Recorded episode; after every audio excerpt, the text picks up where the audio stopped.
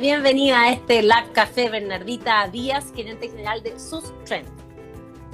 Así es. ¿Cuándo nació Sustrend? Sustrend nació el año 2015, eh, pero estuvo como stand-by dos años y después nuestro fundador eh, tuvo un problema de cáncer, así que estuvo stand-by otro año más y ya volvió a resurgir entre el 2017 y 2018. ¿Quién es el fundador?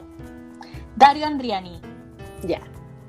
Ya, y a ver, ¿con qué propósito nace Sustrend? Bueno, el propósito eh, nace principalmente eh, apoyar la sustentabilidad, promover la sustentabilidad, pero en base al área científica, al área de la ciencia. Y, eso nos ha llevado principalmente a, a realizar temas de innovación, eh, entendiendo eh, y aportando en temas de cambio climático y economía circular porque hay una base científica de expertos científicos dentro de sus trends. Y de ahí viene la, recomendación a la empresa con la, o a, quienes le hacen la consultoría.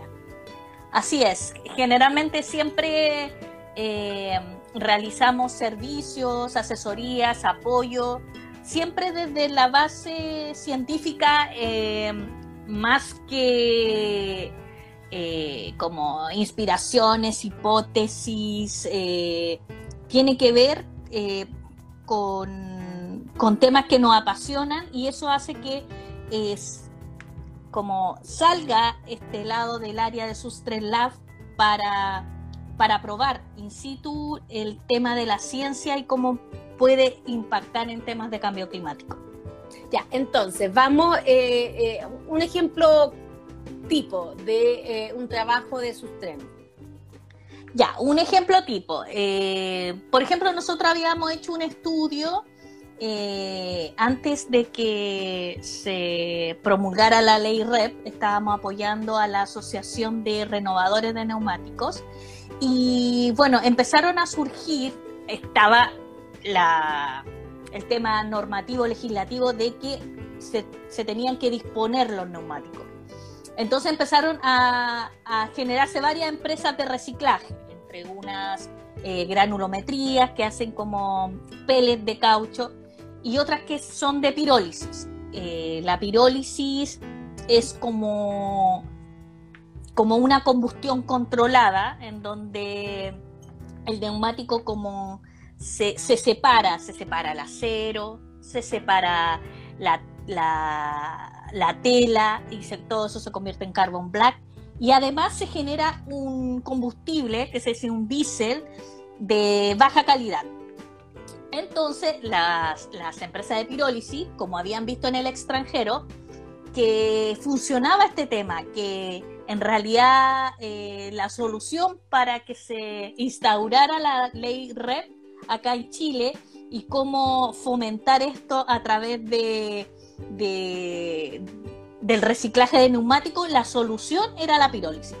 Y todos estaban, no, si vamos a invertir en pirólisis, porque este es el modelo, eh, porque ves que los, las personas tienen que pagar por disponer el, neumático. Entonces, contemplaron eso en su evaluación de proyecto y, además contemplaban la venta de este diésel de baja calidad, pero no contemplaron el tema del carbon black o negro de humo. Porque la contaminación que provocaba esto. Exactamente, es como un polvillo, pero en Europa este polvillo se vende. Este, el carbon black es, todo lo que usamos. El carbon black es mis lentes que están de negro. Ah, el, es como una tintura. Hasta hay un carbon black tan así elite que es el que usamos las mujeres para pintarnos las pestañas. Perfecto. Entonces, eh, las empresas de Chile decían, ah, pero ¿por qué mi Carbon Black no lo puedo vender y en Europa se hace? Y claro, porque ellos no visualizaron de que Chile tiene un mercado abierto. Entonces aquí entra todo tipo de neumáticos. Y al tener todo tipo de neumáticos, eh, la formulación de estos neumáticos son distintos. Entonces, entonces cuando lo meten ahí al reactor, sale algo que es casi, no, no se sabe ni siquiera si es carbon black. En cambio en Europa no, en, en Europa por ejemplo está, no sé, Michelin. Michelin tiene una fórmula de su neumático patentado que es tanto por ciento de caucho, tanto por ciento de carbon black. Tienen todo estandarizado, su formulación. Entonces cuando sale, sale un, carbón de, buena calidad. en cambio acá en Chile no, no es así porque si tú entras, ingresas cualquier tipo de neumático, mixturas, no, no, no se puede estandarizar ese producto. Entonces, ¿qué es, lo que está, ¿qué es lo que está pasando? Que las plantas pirólisis, si bien están solucionando el tema de la recolección de neumáticos, ahora se están llenando de carbón blanco. claro, y eso por no haberle metido un análisis científico eh, al tema. Estamos conversando con Bernardita Díaz, gerente general de eh, que es una consultora, de sustentabilidad. Ya, ¿y qué pasó? ¿Cuál es la propuesta entonces de Sustrend para ese, em, para ese tema? Entonces, ¿qué es lo que hicimos? Nosotros nos dimos cuenta de que existía un problema necesidad. Y bueno, empezamos a pedir muestras de todas estas plantas de pirólisis. Ah, ¿me puede regalar un poquito de carbon black? Ya. Y empezamos a hacer unos análisis y se nos ocurrió la idea de que a lo mejor este carbon black podríamos transformarlo en una materia prima que sí tuviera mercado. Haciendo eh, eh, algunos análisis a escala laboratorio, eh, la idea que teníamos era de este carbon black transformarlo a grafito. Y el grafito Tú sabes que es un material que se ocupa en la manufactura, en el acero, inclusive en baterías. Entonces eh, empezamos a hacer estos análisis a escala laboratorio, nos resultó. Y dijimos, ah, perfecto. Si nos resultó, vamos a, postular un proyecto Corfo de innovación para que nos apoye. Pero, Bernardita, te veo muy oscura. Te ves muy ¿Ah, oscura. Si puedes poner... Ahí, ahí está un poquito mejor. Ah, ya, ahí perfecto. Ya. Déjame aquí casi haciendo ingeniería. Ahí sí. Eh, entonces, eh, ah, se me fue la idea. No, ah. viste con que podían sacar grafito de, eh, de, esta materia prima que no estaba siendo comercializada. Así. y dijimos, bueno, nos faltan recursos, porque una cosa es que esté en el laboratorio, condiciones controladas, en donde, donde casi no pasa nada, tienes todo controlado. Ahora salté yo. ¿Qué es lo que hicimos? Solicitamos dinero a Corfo, un programa de innovación, y lo adjudicamos. Entonces ahí nosotros podríamos, podíamos escalar esta idea. Y bueno, trabajamos un año entero para llegar, para transformar este carbon black a grafito. Y afortunadamente el grafito que empezamos a, obtener de, porque tuvimos que como estandarizar ese material porque venía de muchas mezclas y descubrimos que ese grafito que a nosotros nos pareció increíble, o sea, ahí dijimos, wow, esto sí que es economía circular, porque ese grafito tenía las mismas características del grafito que se ocupa en las baterías de litio. O sea, o sea, imagínate, de un transporte, de un residuo de un transporte, que, que realmente a nadie le interesa después un neumático que se pueda transformar en esta materia prima y ojalá que se pudiera incorporar nuevamente en este tema ahora de la electromovilidad, porque las baterías ion litio son temas de electromovilidad. Sí. Espérate, pero es adicional al litio. Es un componente más de la batería de litio. Sí, la batería tiene un cátodo y un ánodo. Uno está de litio y el otro está de grafito. Ah, Entonces estamos en esa etapa del proyecto de ver cómo ahora este grafito lo incorporamos a esta batería. O sea, si esto a nosotros no funciona, para nosotros es como lo máximo, porque de esto se trata la economía circular Claro. De, que puedas, no es que tú cierras el mismo círculo de un proceso, no es que yo transformo el neumático y lo vuelvo a meter en, el círculo del neumático, sino que alimento otro, otro círculo. Y ese grafito hoy día que se usa en las baterías de litio, perdona la ignorancia, sí. Se, cortó, perdón, no te escuché. Que ese grafito que hoy se usa en la batería de litio, ¿de dónde se obtiene? Lo importan. Chile acá no fabrica.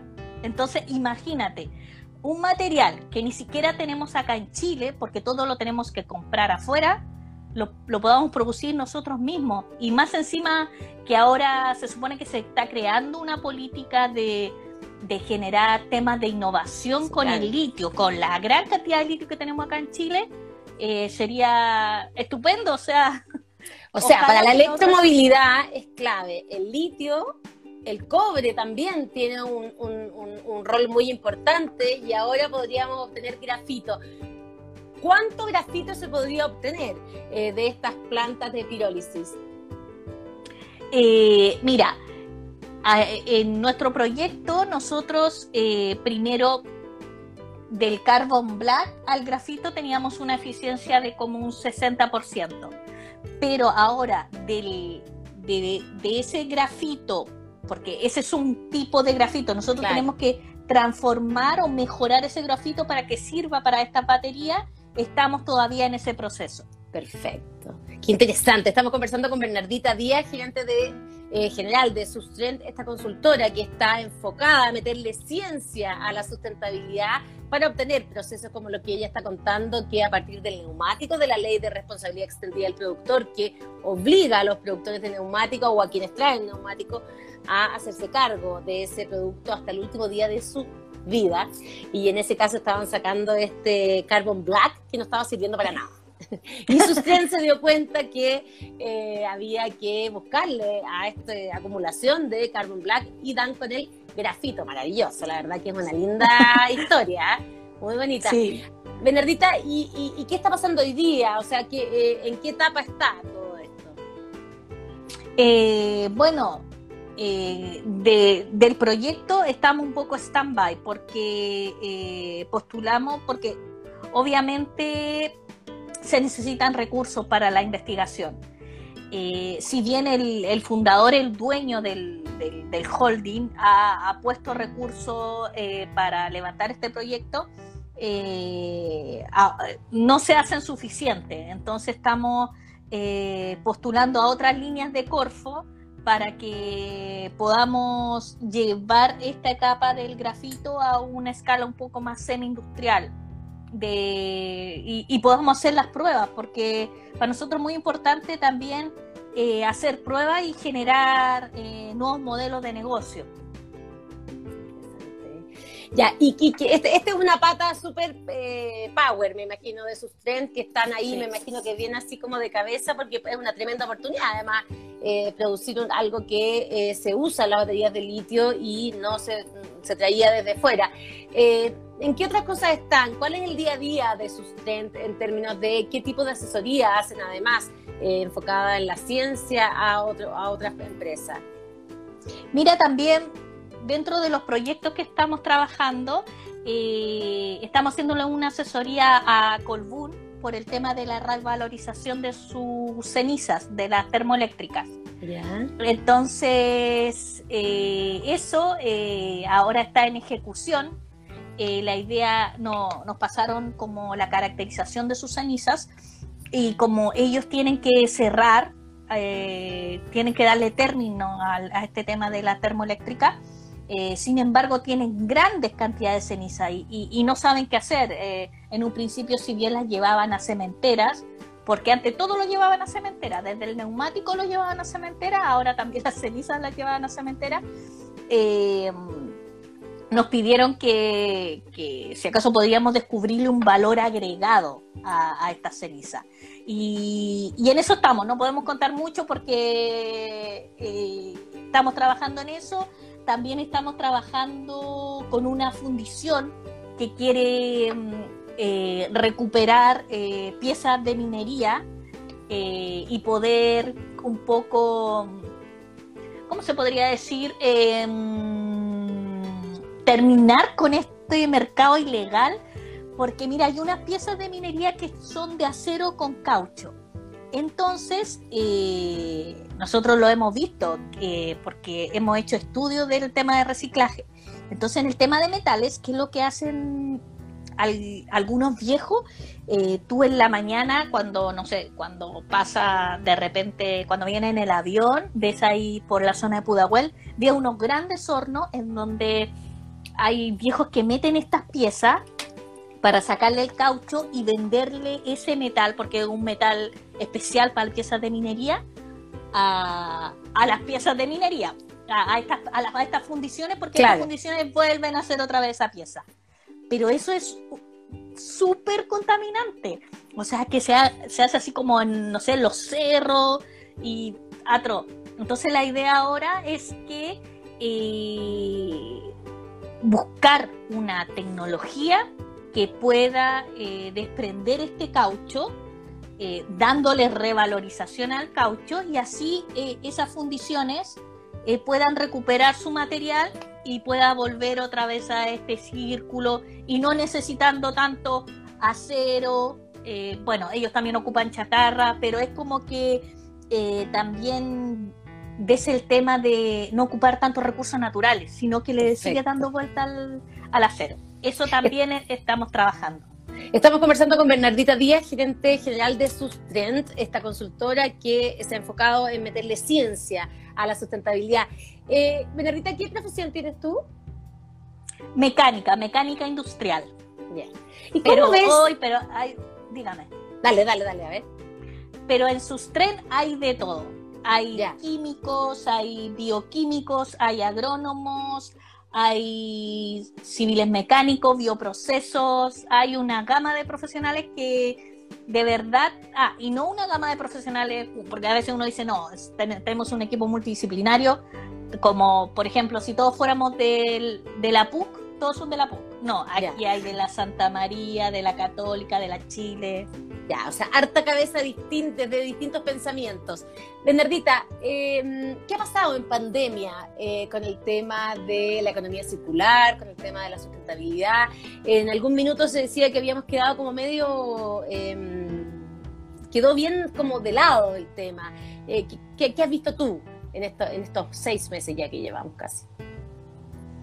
Mira, afortunadamente... Más de seis meses, perdón. Sí, Mira, afortunadamente para nosotros en la consultora em, se reactivó el tema de la economía circular. Eh, eh, a nosotros nos han llegado muchos comentarios, muchas asesorías, porque si bien el tema de la pandemia ha, generado como un limbo en el tema de la ley REP, pero la ley REP igual tiene sus tiempos, ya para el 2021 ya va, a tener que empezar a cumplir metas del 2020, entonces las empresas saben que independiente de lo que esté sucediendo como en el mundo exterior, legalmente estos temas van a venir y van a, van a pegar. Sin embargo, creo que eh, el tema de la, de la economía circular, eh, el, tema del cambio climático ha hecho repensar y replantear los temas de los modelos económicos y de cómo eh, yo como empresa me vinculo eh, con el ecosistema, cómo un, no sé, un bicho, un virus eh, puede desencadenar inclusive caídas de economía que ni siquiera se habían analizado en riesgo financiero, entonces eh, esto también ha llevado a que, yo creo que por eso que ahora están tan interesados en el tema de la economía circular, que antes ni siquiera estaba dentro de las variables que colocaban. Entonces ahora como que la gente, los empresarios, eh, se han, han tenido la necesidad de replantear nuevamente cómo, cómo yo soy empresa en esta sociedad. Mm. Eso se hace más evidente finalmente todas esas cosas que hablábamos antes, ¿no?